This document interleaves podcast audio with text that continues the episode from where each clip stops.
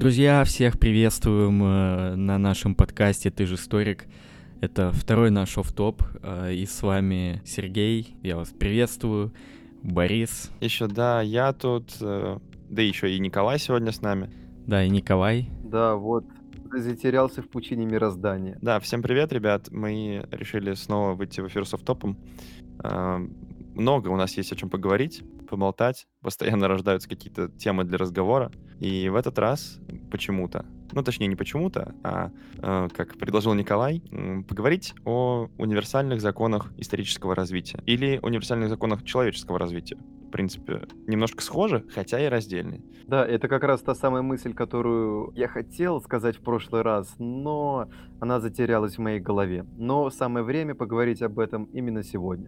А, Коль, у меня вопрос, как ты вообще к этому пришел и почему ты считаешь важным затронуть эту тему, Ну, чтобы слушатель, который вдруг впервые с этим всем сталкивался, он понимал, для чего. А потому что, как мне кажется, начну с личного опыта, просто мы порой любим искать причины происходящего. Почему все устроено так, а не иначе в мире? Почему именно мы говорим такими словами, такими диалектами, мыслим именно так? Постоянно, каждый день что-то меняется, и порой непредсказуемо, и мы хотим быть к этому готовы. Мы очень боимся неизвестности, хочется знать, что впереди. А поэтому, когда знаешь, как все устроено, намного легче жить. Когда ты знаешь, как было, и ты знаешь, что в будущем, опять же, все зависит от того, как и было прежде. Так легче жить. И мне кажется, а, тем, кто нас слушает, тоже хотелось бы разобраться и в прошлом, в том числе, кстати, и в своей жизни. Это порой связано и с лично нами. Вот, что все взаимосвязано, есть какая-то последовательность. Слушай, ну вот ты, да, ты сейчас отметил этот момент по поводу того, что хотели бы узнать что-то, но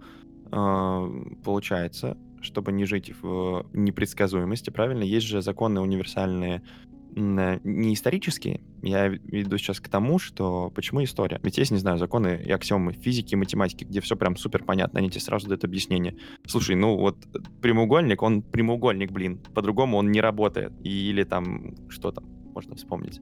Можно вспомнить какую-нибудь э, геометрию, да, аксиомы. Но с другой стороны, тут же тебе сразу на противовес приходит э, Лобачевский со своей теорией, которая там типа добавляет трехмерности. Или там, я не совсем профи в этом, поэтому я сейчас могу ошибаться и говорить всякую чушь, вы меня простите за это.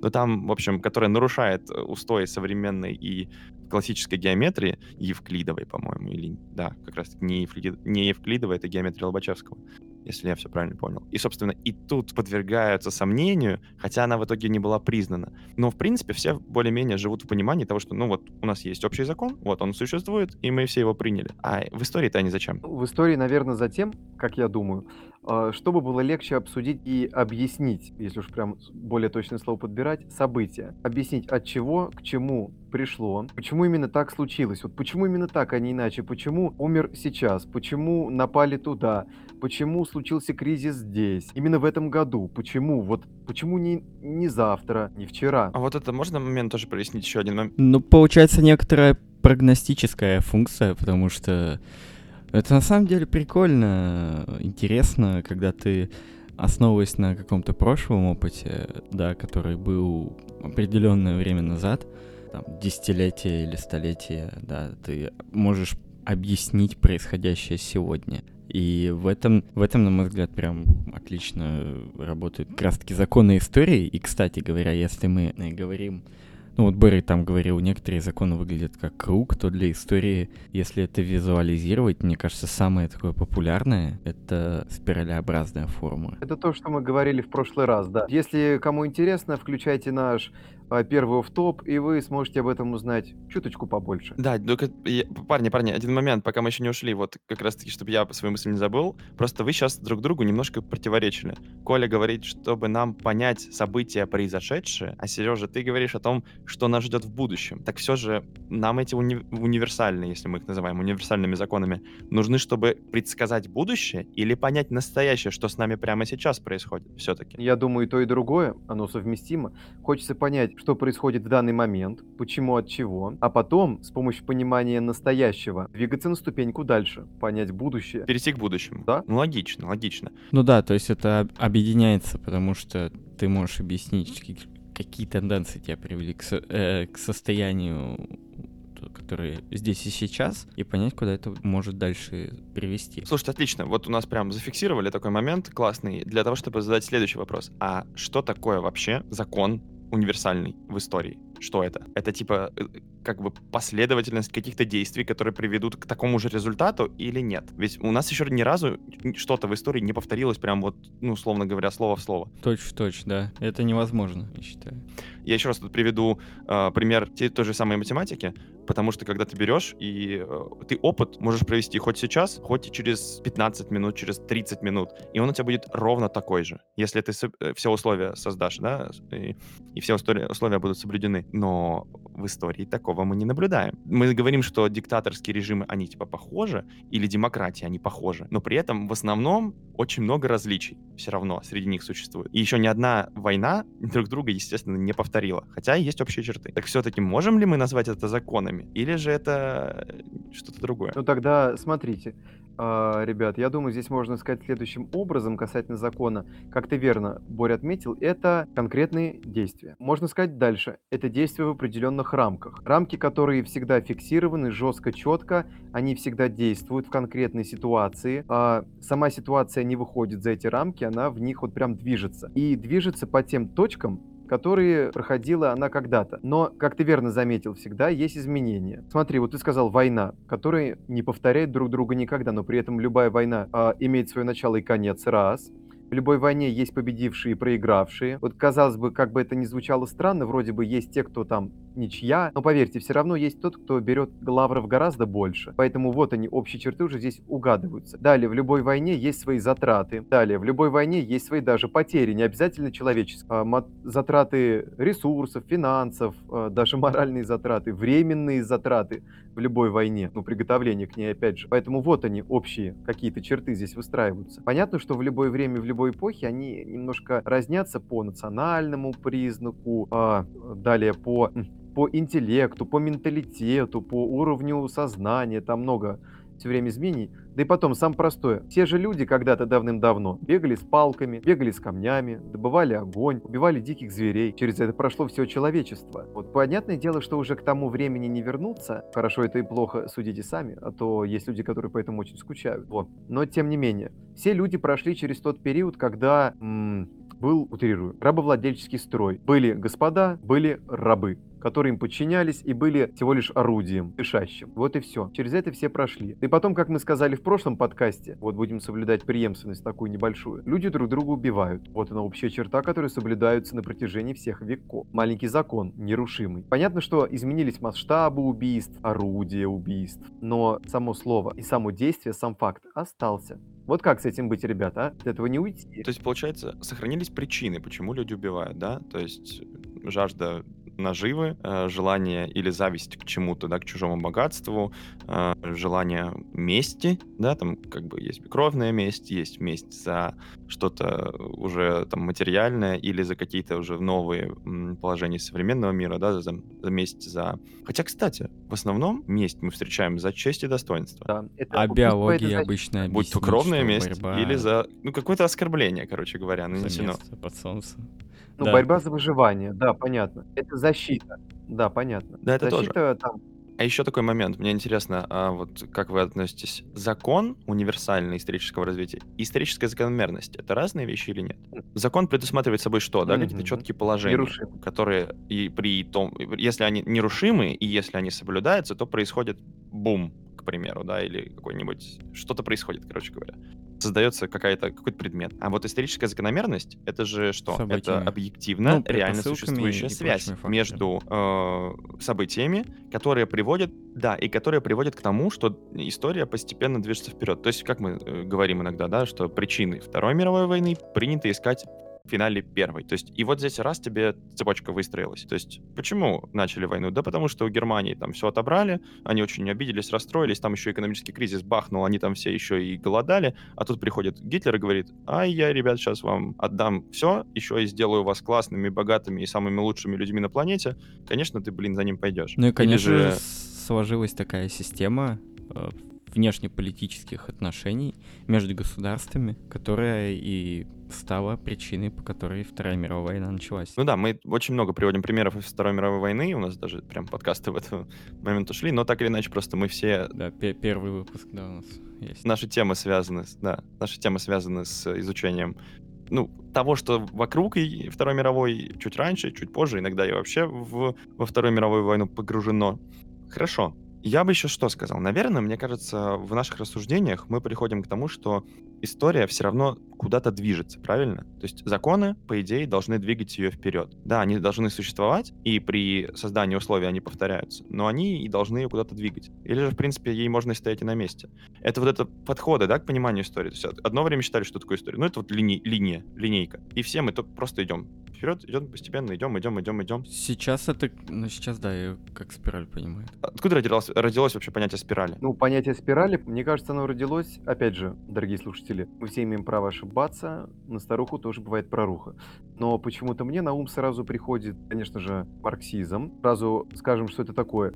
Это такая философия, такой подход к жизни, такая идея, а, которая рассматривает мир именно его историю по ступенькам. Пять основных ступенек. Формационный подход. Ну, да, сейчас к этому перейдем. Что был первобытно-общинный строй, где люди бегали с палками, с копьями, добывали себе огонь, еду, сражались с дикими животными и так далее. Потом рабовладельческий, где уже появляются непосредственные классы, то есть группы людей, которые связаны друг с дружкой, только один класс, он главный, он эксплуатирует, обижает, обирает другой. Владельцы владеют рабами, они их обижают, за счет них живут. Далее феодальный строй, где есть феодалы, ну в смысле те люди, которые владеют а, именно землей. В феодализме здесь самая главная ценность – это земля. Кто владеет больше всего землей, с крестьянами на ней, тот самый классный, сильный и так далее. Вот, а крестьяне – те люди, которые должны подчиняться этим господам феодалам, на них работать, пахать и так далее. И далее следующая капиталистическая ступенька, где уже приходят рыночные отношения. Главная ценность не земля, а капитал, имеется в виду. Это не сколько деньги, а то может сразу показаться, как бы тот, кто богат. Капиталом может, могут быть не только деньги, но и то, что приносит деньги, то, что приносит прибыль. Главным становится прибыль. Все подчинено ей. Капиталисты главные подчиняют себе пролетариат, пролетариат на них вкалывает, не получает за это сущие копейки, а капиталисты шикуют, радуются жизни, ездят на Мальдивы и так далее. И следующая точка, к которой, по идее, должно все в итоге-то прийти, это коммунизм. Когда противоречия в обществе достигнут такого наибольшего масштаба, когда класс угнетенный не сможет с этим мириться уже настолько, что он поднимется, свергнет и наступит э, бесклассовое общество. Но здесь маленькая ремарка, чтобы никто не подумал, прозвучит немножко утопично. Хотя сам марксизм, они выступали с такой научной точки зрения. А коммунизм наступит именно в том случае, когда уровень развития науки, уровень развития средств производства, то есть того оборудования, которое производит и делает нашу жизнь лучше, то есть производство материальных благ, когда он достигнет такого уровня, что все смогут быть всем обеспечены, и никто не сможет владеть а, чем-то больше, чем-то меньше, все будет объединено и будет свободный труд. Все будут спокойно удовлетворять свои потребности без э, эксплуатации, без ограбления кого-то другого. Вот э, очень кратко, сухо, вот такая интересная теория. Я проследил и выстроил линию, именно линию, линию прогресса от одного к другому, все объяснено, и вот по спиральке. Если вы хотите ознакомиться больше, то труды Маркса, Энгельсова, Ленина вам в помощь. Ну, то есть марксизм. Там вы узнаете все это более подробно, вот примерно так. А временные рамки мы можем указать, это примерно какой это у нас век? Конечно, 19 век. 19 э, век, да. Ну, это середина 19 века, вот как раз 40-е годы, 50-е, 60-е, 70-е, вот как раз. Вот, это идеально. Это очень хорошо, потому что э, я бы немножко откатился прям буквально назад, и как бы в преддверии того, то есть после того, что сказал ты, но как бы в преддверии этого был такой чувак Агюст Конт, слышали про такого наверняка. Да. Хоть раз в философии его фамилия всплывает, поэтому наверняка его слышали. Ну, если нет, то, как говорится, Google в помощь. Это вообще Э, очень, знак, очень известный чувак. И он э, в начале 19 века, э, как будучи основателем позитивизма, говорил, что «Я вам сейчас, ребята, все докажу. Существуют законы развития общества, столь же определенные, как и законы падения камня. И я, мол, все вам покажу, все вам расскажу, абсолютно все, поэтому как бы вы не волнуйтесь, все будет окей». Но, как мы знаем, в итоге никакого в итоге закона, вот прям условно говоря, как в физике, в математике или как в юриспруденции, который ты открываешь такой, так, э, постановление 1, 2, 3, 4, вот эти шаги, я сейчас их сделаю, и я приду к такому же результату. Так, к примеру, там результаты промышленной революции. Да, я сейчас построю 10 фабрик, э, через неделю они мне дадут там через неделю нет, маловато. Я построю 10 фабрик, через 10 лет они мне дадут там огромную прибыль, и я там начну строить у себя в стране э, еще больше фабрик, да, и, и мы станем очень развитой, крупной и классной страной. Нет, вообще не так. И не у всех это работает. И не все могут эти фабрики построить. А даже те, кто построил, они вообще не факт, что придут к прибыли и станут промышленно развитой страной.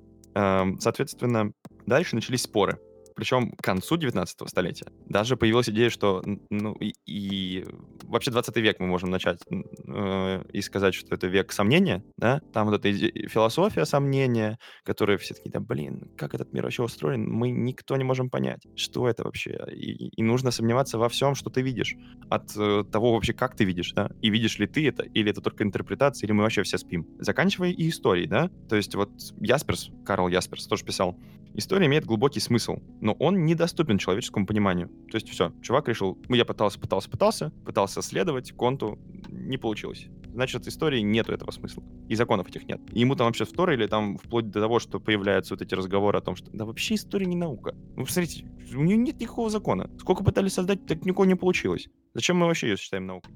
Мне кажется, здесь надо сделать маленькую поправку. А, то, что не получается в данный момент, не значит, что не получится в другом а, месте, в другое время. А когда-то люди только мечтали о том, чтобы летать э, в небе, ну, грубо говоря, вот, и разрабатывали какие-то там первые самолеты, но никто еще не мог из них помыслить о каких-нибудь там сверхзвуковых лайнерах. Здесь все зависит от уровня науки, от уровня развития нашего мышления, интеллекта, менталитета. В первобытном общинном строе никто не мог помыслить и об огнестрельном оружии, но потом уровень развития науки достиг такого состояния, когда смогли это придумать, смогли до этого дойти. Должно происходить накопление опыта опыта, знаний, навыков, чтобы при этом двигаться куда-то дальше. Есть ступеньки, это вот самый банальный пример. Когда мы идем с вами по лестнице, чтобы подняться на другую ступень, мы, сто... мы должны наступить на следующую и так далее, и так далее. Под... Мы стоим твердо на конкретной опоре. Также и здесь. Опора — это то, что я сказал, знание, опыт, навыки. Вот они, эти очень важные вещи, от которых мы толкаемся. Это как трамплин, который помогает нам разогнаться и допрыгнуть. Если трамплин слишком маленький, то мы можем попытаться дотянуться, можем протянуть руку, но не получится. И кто-то смирится и скажет, ох, не получается, М, не мое это. Да и вообще все это э, хрень собачья, сон какой-нибудь спящей обезьяны, и нечего тут думать и делать. Вот и все. Слушай, вот отлично, ты это затронул тему, и я тебе сразу вторю. Точнее, даже я бы скорее с тобой вступаю в спор. А вот э, тебе говорят, хорошо, то есть наука, там опыт, да, практики, все правильно. И вроде как в истории это тоже есть, но смотри, такой тезис. История — это еще не наука. Бертран Рассел говорил. И заставить казаться наукой ее можно лишь с помощью фальсификации и умолчаний. И еще одна трактовка, которая в этот же момент появляется, что вообще эм, проблема истории и вот этого вопроса, э, есть ли законы и вообще наука ли она или нет, они кроются в идее, что э, История, а точнее эти споры, объясняются социальной заинтересованностью в той или иной трактовке темы, и против того бессильна любая научная логика и система доказательств. Когда общество, или точнее некоторые круги, заинтересованы в том, что любой факт, возьмем, к примеру, любую спорную тему, э, ГУЛАГ и лагеря, вот кому-то выгодно, чтобы это было вот так. Он ее и отстаивает. И найти, блин, правду в этом очень сложно. У нас не хватает фактов, да, у нас не хватает данных объективно, и все теории выстраиваются вокруг того, как человек это хочет преподнести. Человек или там система или еще кто-то. И, соответственно, как ты, блин, найдешь здесь какой-то универсальный закон? Никак тебе говорят, потому что это все вообще вранье, враки, вы тут нам все врете и действуете как хотите. Летописи — очень классный пример в этом смысле. Каждый князь, когда приходит на место предыдущего, берет летопись, точнее, приходит к, в монастырь, где ее вели, и говорит монахам, так, чуваки, короче, тот... Переписывай. Да, да, все, тот помер, теперь мы берем, короче, и исправляем. Вот я у него был в противниках, а теперь мы говорим, что я его был лучший друг, и вообще, ради меня он готов был сделать все. И вообще, я очень классный, а он не очень классный. И переписываются летописи. И потом сиди, блин, историку, вычитывай, где там еще в какой летописи сказали. А может быть, больше нет летописи, где сказали. А может, они вообще все подправили. И, соответственно, нету точности вообще никакой. Ты только сиди, собирай, собирай, собирай, и вообще не факт, что соберешь. И, соответственно... Это мы уже залазим на территорию альтернативной истории. Ну, это вот очень связано. То есть, получается, как можно создать закон в условиях, когда ты, блин, не уверен в том, о чем ты, э, что ты утверждаешь, потому что ты не можешь... Э, факт, базовая единица любой, да, там, истории, и, о, истории, господи, любой науки, да, вот эта базовая единица, как в математике, там, единицы или нули, у нас она очень шаткая, вот этот факт в истории. То есть в математике это нули, единицы, а у нас это факт. Ну да, да. И как бы хорошо, если ты его сможешь доказать. Но в любом случае придет другой человек с другим мышлением и скажет тебе, а, я считаю, что вот, ну, еще все было хорошо, и в лагерях было очень удобно и приятно. Посмотрите, вот, блин, как э, очень актуальная повесточка. Вот как к Навальному приезжают журналисты Rush Today и говорят, а чё ты ноешь-то? У тебя тут вообще, блин, курорт. Здесь лучше, чем в отеле, чувак. Чем в Алтае или где? Чем на Алтае вообще. Ты чё ты ноешь вообще? Да. И, и как бы такой сидишь и думаешь, да, наверное, конечно. И вот ведь люди же верят, и такие, ну да, блин, в тюрьме, наверное, круче. А потому что у них же нет способа проверить это, да? Они же не могут сесть, нет, они, конечно, могут сесть в тюрьму, ну как бы, наверное, не очень хочется. Они смогут выйти. Вот. Понятно. Да, то есть у него раз этот опыт, то есть вторая составляющая, о чем мы с тобой говорили, она раз и отвалилась сразу во многом.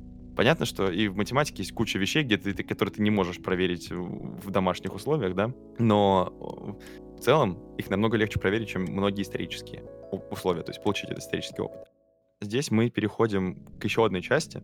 Мы понимаем, да, что есть несколько подходов. Если есть общие правила игры, которому придерживается, получается, марксизм, и нет общих правил игры, то, о чем говорил сейчас я, да, вот эти историки и философы 20 века, 20 столетия, которые говорили, да это все еще ваша история, бля, херня, это все это фальсификация, да вы вообще все врете, а как докажи? Вот я считаю, что Э, король Солнца, он вообще просто назван королем Солнца, потому что он, блин, на Солнце сидел. Иди докажи, что это не так. Вот я так уверен. Я сейчас тебе еще найду какого-нибудь летописца, который об этом говорил, или какого-нибудь там жителя местного сумасшедшего, который такой, блин, я видел, король на Солнце сидит. Все, хорошо. Как бы. Стоп, стоп. Есть, ну, Здесь можно сказать, конечно, в поддержку, ну, начнем с того, начнем с поддержки данной точки зрения. А, касательно того... Не-не-не, подожди, подожди, подожди. Я это просто, я представил две точки зрения. Мы бы сейчас давай начнем с той, которой ты приводил. То есть мы сейчас начнем с точки зрения, что некоторые правила все-таки есть. Да. И поговорим о ней. Итак, все-таки если у нас правила есть, давайте в эту сторону идем. Но опять же, вот касательно правил игры. Факт. Ты сказал, да, вот она наша дефиниция, констанция истории. А, опять же, неопровержимая, потому что находится она в определенном времени и в определенном пространстве. Она вот закреплена, прям как э, муха в паутине, опять же. И выдернуть ее невозможно. Опять же, что э, прям как в атоме вращаются э, электроны и все остальное вокруг ядра, так и здесь. Вокруг факта вращаются огромнейшее количество интерпретаций, а, за туманом которых порой этот факт проследить очень и очень сложно. Ты сказал про летописи, да? Опять же, вот ты сказал, приходит князь, да? Во-первых, ну, здесь опять же, надо изучать, садиться и изучать конкретную ситуацию. Летопись. Осталась, старая не осталась. Что было в других княжествах по этому поводу? Что было в других странах по этому поводу? И потом, факт все равно остается фактом. Старый князь был? Был. Новый князь есть? Есть. Они все, они закрепились. Они есть в истории, они были, их существование. А вот дальше, как оно проходило, что да как, ну, не зря же у нас есть такая вещь, как а, контент-анализ, дискурс-анализ, источниковедческий анализ и так далее, и так далее. Когда мы прям разбираемся, все эти экспертизы прям копаем, определяем это по вещественным источникам, по письменности, по букве, по почерку даже, по материалу создания различных документов. Поэтому там много всего. Потом подключаем логику. Могло ли это быть в принципе или не могло. Ищем причины. Вот ты сказал, вот князь пришел и переписал историю под себя.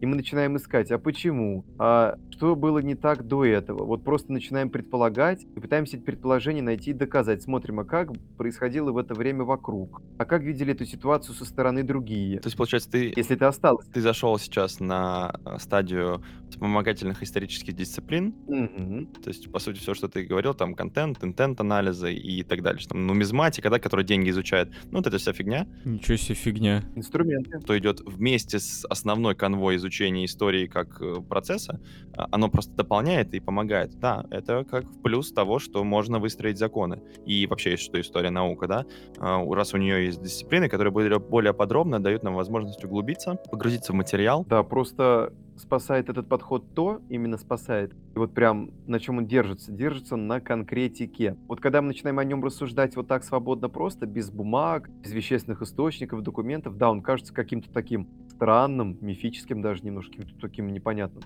Но стоит тебе засесть за документы, вот за какую-то тему и прям копать, копать, копать, копать, и ты будешь видеть в процессе раскопок, что есть общая черта, закономерность. Причины, следствия, конкретный ход, последовательность, логика действий. Ты начнешь это открывать для себя. Но просто вот здесь, но проблема здесь противоречия в чем? А возможно ли, зная эти законы, приблизиться к непосредственному факту, именно к той истине, вот прям к истине, объективной истине происходящего. Могут ли эти законы нас к этому подвести, или же в итоге не могут?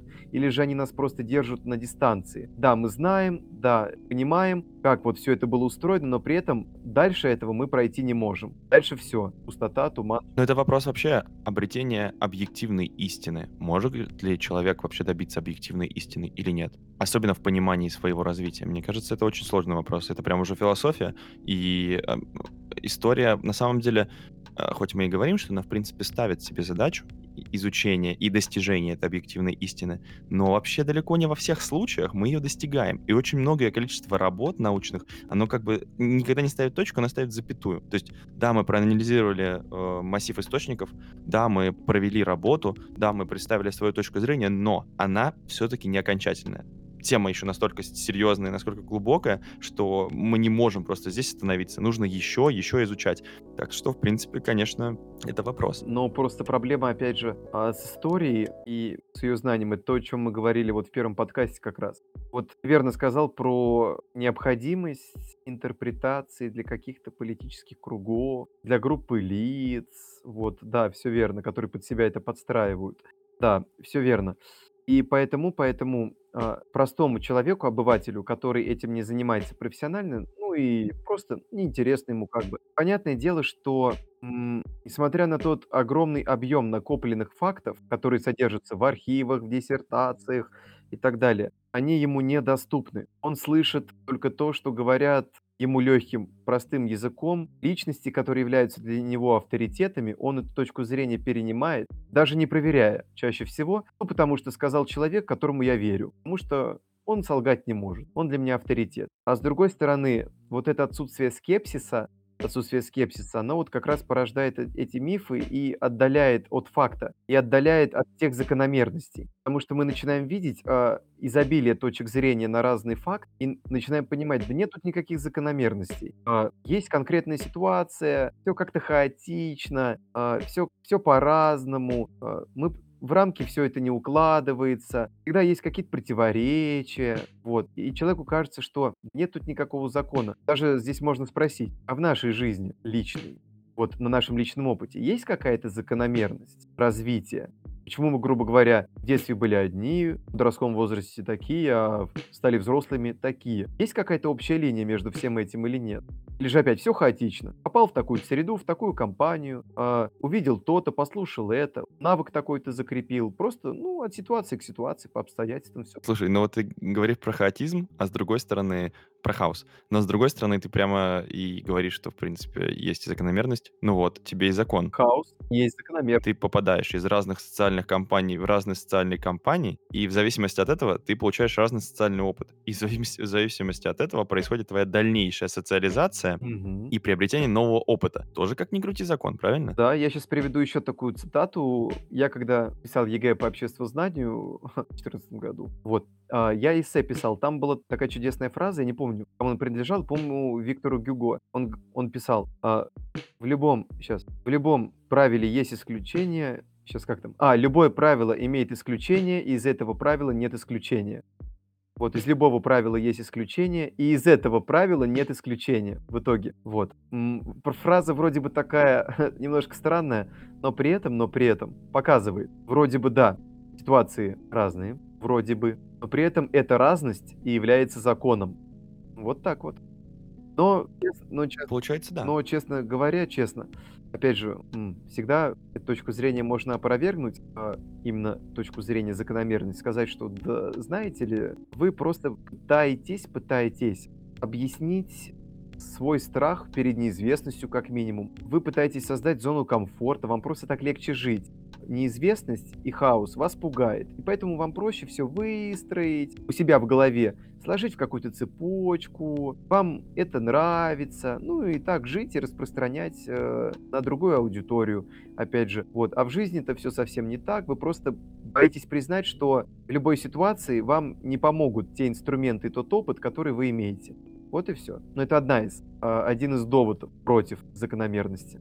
Да, это мы переходим уже к второй части, э, как раз-таки против закономерностей.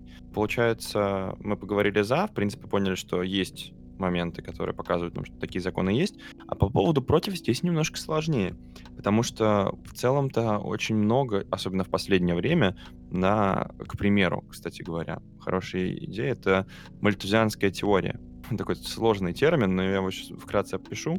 Мальтузианская теория перенаселения. Вы могли слышать этот термин хоть раз, да слышали, о том, что наше население так быстро растет, что рано или поздно нас станет слишком много, и кушать нам будет всем просто нечего. Из этого рождаются всякие там конспирологические теории, что там все эти мировые войны, которые происходят специально для того, чтобы сократить население, что нам вжива- вживляют микрочипы, чтобы мы быстрее умирали, что рак разработан, что это, это, это заговор. Рак сделали для того, чтобы мы быстрее умирали, чтобы было больше жить. COVID-19. Теория золотого миллиона, по-моему, да? Миллиарда. Золотого миллиарда, да, лучшие люди, которые должны остаться, а все остальные погибнут. Или там ну, нужно их убить, я не знаю, как они себе это представляют. И там еще есть проблемы с трактовками, кто в этот золотой миллиард входит.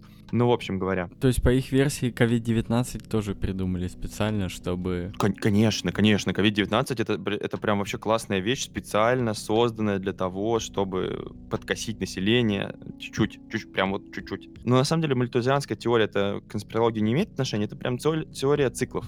Да, это, кстати, подтверждает идею о цикличности истории, да, что мы там идем туда-сюда, движемся по какому-то спирали. Вот, и, соответственно, цикл от циклу, он там увеличивается, уменьшается, все, короче, поддается закономерности. Это в плюсик еще в предыдущую часть. Но по поводу отсутствия этих самых законов. Многие говорят о том, что, ну, посмотрите, да, процессы происходят, да, блин, события происходят, но в них различного намного в итоге больше, чем общего. И эти историки, они просто пытаются привязать одно к другому. Вот просто за уши подтянуть, что одна революция похожа на другую, да, что одна война похожа на другую. А на самом деле все совершенно разное. И причины разные, и ход разный, и предпосылки зачастую разные. Хотя, кстати, не всегда это так. Ну да, да. Есть такая вещь, конечно, есть. Здесь можно еще привести свой личный опыт, э, поддержку вот этого хаоса. А, вот наша память, вот все наши воспоминания. Вот сможем ли мы с вами, ребят, сказать с точностью, что мы помним всю нашу жизнь прошедшую достоверно? Вот прям сможем истинно объяснить ее, вот максимально достоверно. Можем? Не сможем. Да нет, конечно. Я не помню, что было со мной в 5 лет. Ну, точнее как, я помню отрыв... отрывками. И отрывками что-то помню, а что-то нет. Вот именно, отрывками, обрывками. Очень-очень с- сложно. У вас-то все всплывает, вот знаешь, такими картинками из фильма, такими обрезанными эпизодами. Вот. И ты даже не можешь порой сказать, что было у тебя вот за твои там ближайшую неделю позади. Если вот у тебя спросить, Слушайте, а вообще, кстати, это интересно. вот спрошу я у тебя, Борь, да, а что с тобой было неделю назад? Час дня. Вот объясни мне прям детально.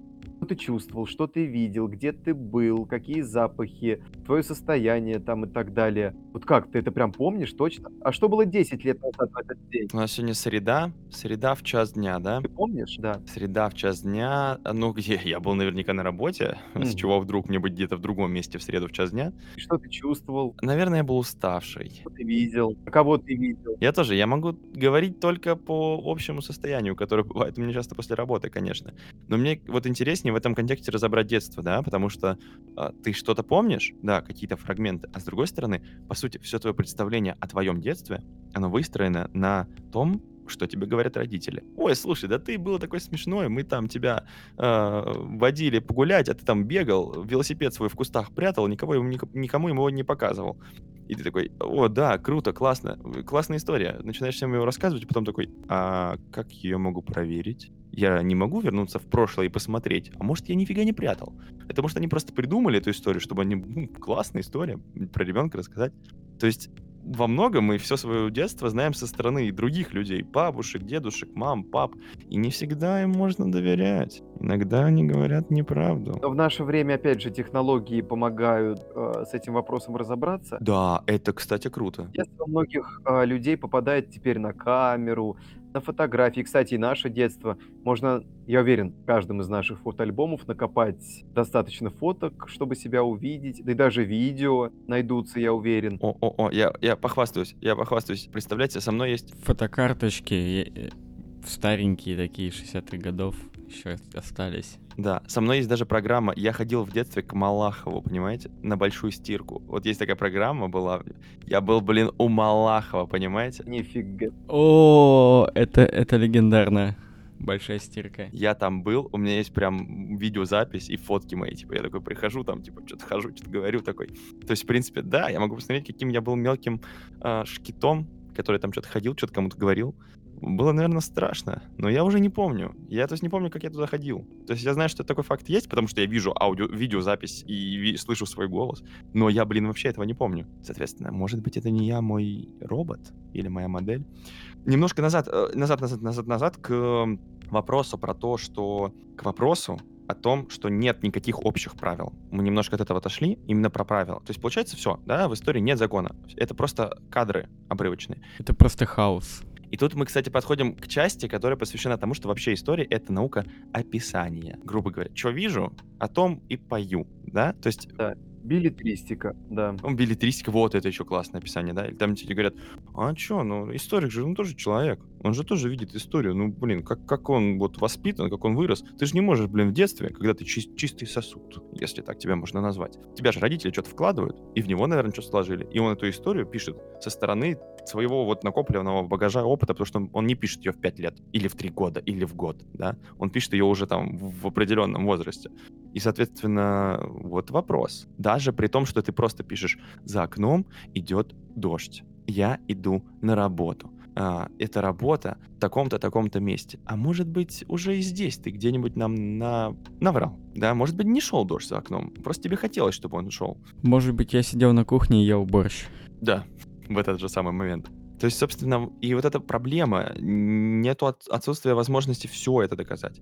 Но именно про правила. То есть, получается, в принципе, история — это все-таки хаос. События какие-то происходят, и они связываются с собой уже после, да, того, постфактум. То есть они как бы... Или, всё-таки не свя- или вообще не связаны. То есть, не знаю, э, ты пошел на улицу, ударился, упал, не потому что ты не завязал шнурки, идиот, а потому что, ну вот, просто так случилось, так произошло. Ногу поставил неудачно и просто оступился, вывихнул. Да, но если с ногой-то это легко, то, блин, как бы сказать, ну, почему Германия начала воевать с Советским Союзом? Ну, Гитлер проснулся что-то такой, не с той ноги встал, такой, блин, Вывихнул ногу и... Это все русские. что-то вообще надо напасть, конечно. И Сталин такой, надо, короче, защищаться, наверное. Ну не, еще посплю. Что-то сегодня не хочу. 22 июня не буду. Ой, по тонкому льду ходит Борис. Ой, по какому тонкому льду ходит Боря. А что, приходите завтра, говорит. Не, сегодня не будем.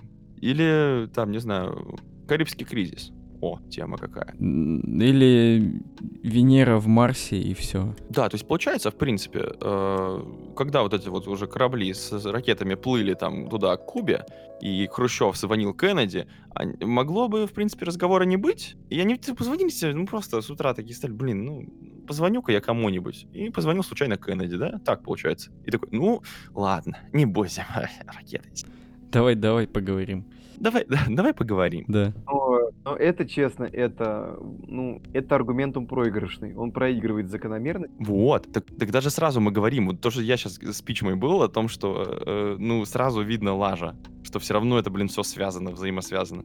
Не работает, получается. Не работает. Нельзя объяснить то, что у тебя день не пошел, и ты решил что-то начать. Нет, не, но некоторый факт, фактор, да, он все-таки случайности, его как бы ты не исключишь, да, никак. Там, по-моему, то же самое покушение на Франца Фердинанда, оно вышло немного даже хаотично, насколько я помню.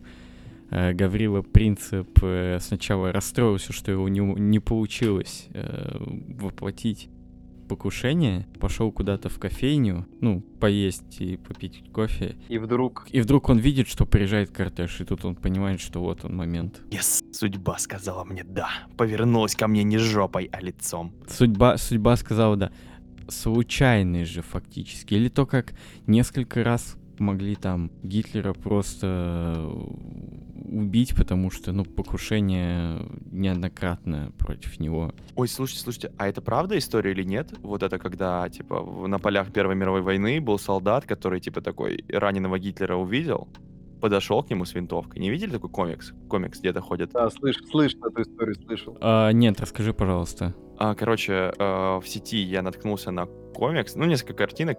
Два солдата немецкие, и я только не понял, кто это был. Англичанин, по-моему, или франц... Нет, англичанин, по-моему, если не ошибаюсь. И типа они там с друг другом стреляли, бац. А, нет, они наводят на друг, друге, ну, на друг друга ружья, и потом что-то какой-то взрыв, и нем- немца отбрасывает, он лежит такой окровавленный, весь контуженный, и а, к нему подходит вот этот либо француз, либо великобританец, не помню, как его, англичанин, и, типа, берет, открывает ему подол, типа, этого, ну, камзола или там шинели, и видит там картинки, картины, типа, красивые, нарисованные. Он такой, типа, ну, блин, возможно, это художник, не, не буду его убивать. А это оказался Гитлер, короче. А, И, типа, он его не убил тогда, и потом Гитлер стал тем, кем он стал. А, типа, убей он его тогда, и было бы прям вау, было бы круто. То есть тоже, опять же, случайность получается. Хотя вот, кстати говоря, здесь нельзя отрицать случайности в истории. Ну, тоже бывает. Ну, реально. Вот Ну вот я об этом и говорю, потому что, э, ну, я с тем же самым Гитлером, в общем, закончу, мы продол- э, уже будем дальше двигаться. А, были же случаи, когда против него действительно придумывались заговоры, там выдалбывали в стенах ниши, куда клали бомбы, и тут он, короче, за, за несколько э, часов он менял свои планы, что как будто бы чуйка у него такая была. И он уходил, и да, был такой случай, я просто сейчас не уточню, где и когда. Но типа у него э, сработала то ли какая-то чуйка. В общем, он ушел пораньше, и в итоге бомба сработала, ну, естественно, по таймингу, и он избежал с- своей гибели в тот момент. То есть тут, да, какой-то фактор случайности, он, конечно же, может сыграть э, свою роль. Но я совершенно согласен с тем, что вот это вот немного хаотичность, то, что объяснял так Боря, ну да, это такая лажа. То есть, получается, мы можем подвести небольшой итог, что мы втроем сегодня пришли к выводу о том, что все-таки универсальные законы в истории не только присутствуют, да, и они все-таки даже, ну, выигрыш не смотрятся, чем все любые концепции. На самом деле, не только мы к этому пришли, к этому постепенно, очень долго, на самом деле, нашел весь мир. Хотя, что интересно, историю, ну, во-первых, до сих пор многие представители технических наук, да, и э, там, всяких естественных иногда не воспринимают как науку и говорят, нет, Фоменко, вспоминая просто с его теорией. это, это, блин, не наука. И причем, если не ошибаюсь, там Нобелевскую премию не вручают историкам до сих пор. Что? Именно историкам. Ну, то есть э, последние, кто получал Нобелевскую премию, это экономисты. То есть, да, они прям про историю, но именно историки ни одной Нобелевской премии еще не получили. Вообще история, по-моему, как наука не включена в программу Нобелевской премии. Да-да-да, да. То есть там же есть по литературе, что классно, есть там по химии, физике, а история... Не, ну не, ну не хочу, не надо. Зачем? Не- история не наука. Литература, блин, наука, а история нет. Хотя я не знаю, называют они литературу науку или нет. Ну, в общем говоря. Филология. Последние получали экономисты. То есть, типа, вот эти ребята еще ничего. То есть они тоже про историю, там, про цикл они писали, эти американские экономисты. Э, Но не история. Не, не, не, не нужна она. На самом деле, я бы еще, заканчивая, э, говорил о том, что эта тема очень большая, и я бы еще обязательно в наших топах к теме универсальных законов вернулся, потому что, мне кажется, еще есть что обсудить. Есть вопрос, связанный с тем, что вообще, э, что такое универсальность, и для каждой ли ситуации это подойдет. Но я предлагаю на этом заканчивать. Спасибо большое, что сегодня были с нами. Спасибо большое, что слушали. Но я бы еще хотел попросить, ребята, очень важен фидбэк. А, Мы все-таки только начинаем, и нам бы очень хотелось, чтобы вы нам э, оставляли комментарии, ставили 5 звездочек в нашем iTunes или в Apple подкастах, или в Google подкастах, да любом э, сервисе, где вы слушаете, в Яндексе лайки можно ставить. Это нас очень сильно поддержит, поможет большим людям о нас узнать. И очень большая просьба, если вам есть что сказать, если вы хотите как-то помочь нашему проекту развиваться дальше, чтобы мы не э, остались гадкими утенышами, то утенками, утенышами, господи, то пишите нам на почту, которая теперь прикладывается к выпускам, или пишите комментарии в iTunes, э, мы их тоже активно читаем, и было бы интересно услышать ваше мнение, что, что нам поправить, что поменять. Можете даже предлагать темы, которые вы бы хотели услышать в нашем обсуждении. Э, Можете предлагать каких-нибудь людей, с кем нам стоит законтачиться, кого позвать или к кому, наоборот, э, прийти. Если такая возможность будет, то мы с удовольствием это сделаем. Да. Спасибо, На да. этом все. Спасибо большое, что были с нами. Да, я добавлю тоже, оставляйте свои комментарии, это действительно нам поможет э, продвинуть э, подкаст. Э, Действительно, это как-то срабатывают механизмы, это- и о подкасте узнает побольше людей. Вот, и большое спасибо, что сегодня были с нами. Да, благодарим вас всех, уважаемые слушатели. Присоединяйтесь, с нами скучно не будет. Будем стараться говорить о темах поострей, поинтересней, подбирать что-то такое живенькое. Поэтому ваша отдача нам очень нужна. Это и будет та ступенька, которая поможет нам двинуться дальше. Все как по историческому закону. Ну и с вами был подкаст Историк. С вами был Сергей, Борис и Николай. А, Спасибо вам большое за внимание. Приятного вам дня, вечера, в общем, любого времени суток. До свидания.